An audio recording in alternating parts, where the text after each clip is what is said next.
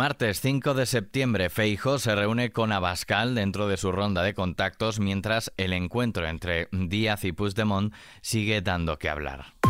ISFM Noticias con Daniel Relova.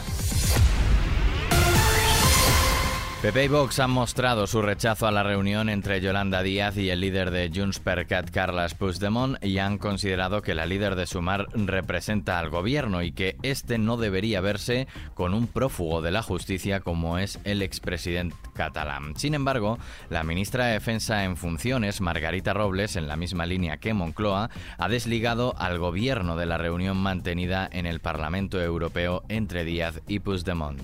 Yo creo que todas las personas que tienen una responsabilidad pública tienen que asumir y dar ellos cuenta de sus actos. Eh, antes yo oí a la vicepresidenta Nadia Calviño que decía que ella ha ido como dirigente de Sumar, en ningún caso como vicepresidenta del gobierno, porque el gobierno no tiene nada que ver con esa visita de Yolanda Díaz. Más allá de que yo comparta o no comparta que es un tema que es ajeno al, al gobierno y que es ajeno al Partido Socialista, lo que ha realizado Yolanda Díaz, entiendo e insisto que los responsables políticos y los responsables públicos, ellos son los que tendrán que dar las explicaciones correspondientes.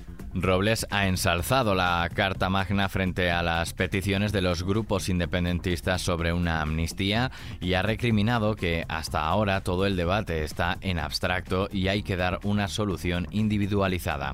Por su parte, el expresidente catalán ha enmarcado su reunión con la líder de Sumar y vicepresidenta segunda del gobierno dentro de la normalidad. Dialogar y mantener relaciones políticas entre formaciones de diferentes ideologías no debería ser ninguna sorpresa ni ninguna excepcionalidad, ha dicho Puigdemont en un mensaje en su cuenta en la red social X.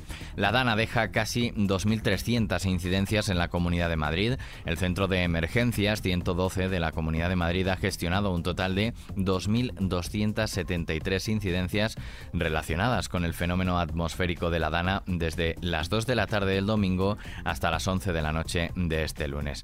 Aldea del Fresno, Villamanta, Villamantilla, Villanueva de Perales, El Álamo y Navalcarnero son los municipios más afectados por esta depresión aislada en niveles altos que ya empieza a ceder, aunque ha dejado dos desaparecidos en la región y miles de incidencias con carreteras colapsadas, viviendas inundadas, crecidas de ríos y problemas en el transporte.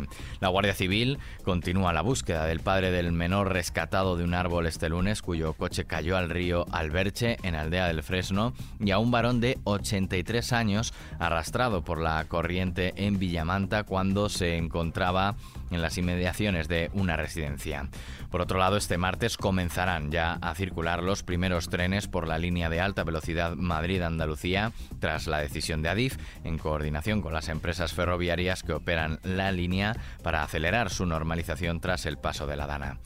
La selección masculina de fútbol rechaza los comportamientos inaceptables de Luis Rubiales, así lo aseveraba el jugador Álvaro Morata en la lectura del comunicado. Por ello, queremos lamentar y expresar nuestra solidaridad con las jugadoras que han visto empañado su éxito. Queremos rechazar lo que consideramos unos comportamientos inaceptables por parte del señor Rubiales. Los jugadores de la selección española de fútbol mostraron este lunes su rechazo a unos comportamientos inaceptables de Luis Rubiales, actualmente presidente suspendido de la Real Federación Española de Fútbol, por su beso a la delantera Jenny Hermoso, los cuales han perjudicado a la imagen del fútbol español y han empañado lo que consideran un hito histórico del fútbol femenino nacional.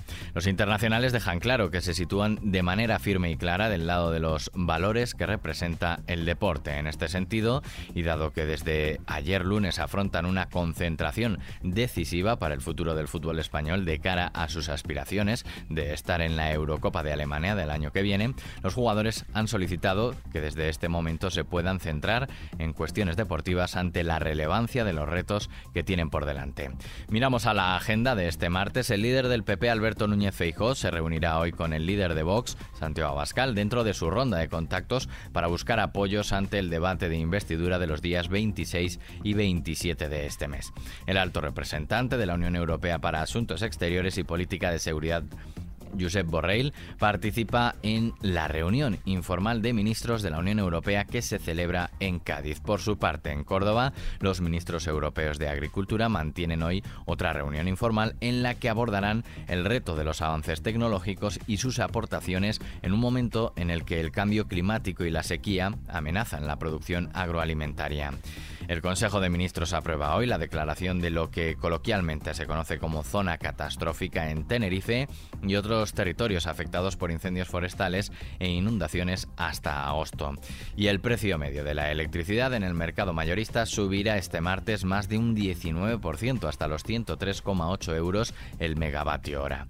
Vemos el tiempo que nos espera.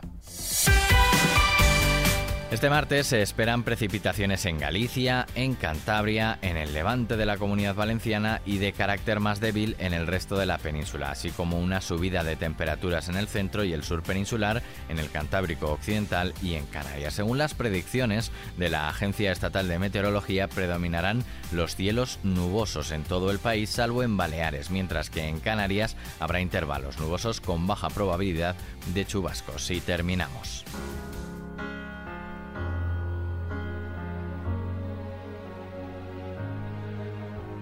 She may be the Elvis Costello ha exhibido este lunes en su concierto en el madrileño Teatro Lope de Vega un amplio repertorio que ha abarcado desde la electrónica hasta el jazz, adornado con extensas anécdotas de su vida íntima y su carrera musical. Tras una malograda parada en Granada el pasado sábado, donde la lluvia le obligó a interrumpir el concierto, el cantautor se ha resarcido de su mal inicio en suelo español en un recital en el que el público le ha mostrado su admiración y Con él terminamos este podcast de XFM Noticias con Susana León en la realización y Daniel Relova quien te habla en la producción. La música y la información actualizada siguen en XFM. Hasta la próxima.